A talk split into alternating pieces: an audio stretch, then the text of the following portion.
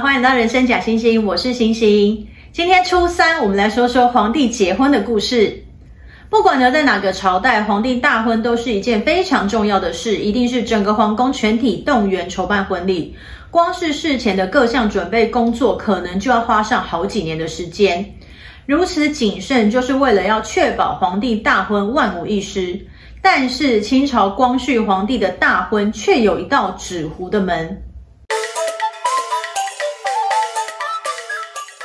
其实皇帝大婚不是常常发生的事。如果呢，皇帝还没有登基，还在皇子时期就已经成婚，只能称作结婚。登基后呢，也只是举行后妃的册封典礼。所以要遇到皇帝大婚呢，是可遇不可求的。如果我们从一六三六年皇太极建立清朝算起，大清一共两百七十六年的历史里，包含呢被追封的努尔哈赤到宣统皇帝，一共十三位皇帝。而除了在清朝覆灭后才举行大婚典礼的宣统帝溥仪，一共也只有四位少年登基的皇帝举办过结婚大典，甚至康熙、同治和光绪皇帝。这之中又以光绪皇帝的结婚大典最为豪华铺张，这是因为主事者就是以奢侈著称的慈禧太后。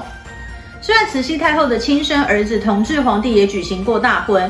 但是当时他与东宫太后慈安共治，而到光绪皇帝大婚时，慈安太后已经去世多年，慈禧呢可以说是一手遮天了。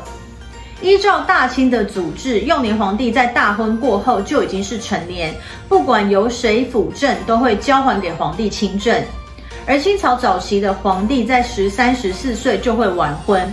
后期的皇帝，如慈禧太后的丈夫咸丰和儿子同治，都是在十六岁举行的婚礼。但是光绪皇帝从四岁即位，一直到十八岁都尚未完婚，还是由慈禧太后辅政。最后呢，大概是再拖下去实在太不合一致，慈禧太后才颁布懿旨，西元一八八九年光绪十五年正月，要为十九岁的光绪皇帝举行大婚典礼。这场婚礼其实早在慈禧颁布懿旨前，宫中就开始筹备了。如此慎重，当然不是因为慈禧太后喜欢光绪皇帝，而是一慈禧本来就是喜欢大场面的人。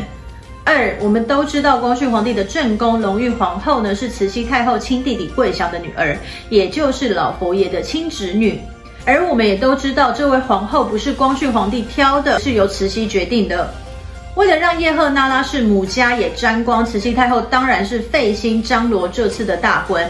整个大婚至少花了一年半的时间筹备。婚礼的流程呢，预计从光绪十四年十一月二日开始，到光绪十五年二月十五日结束，共计一百零四天。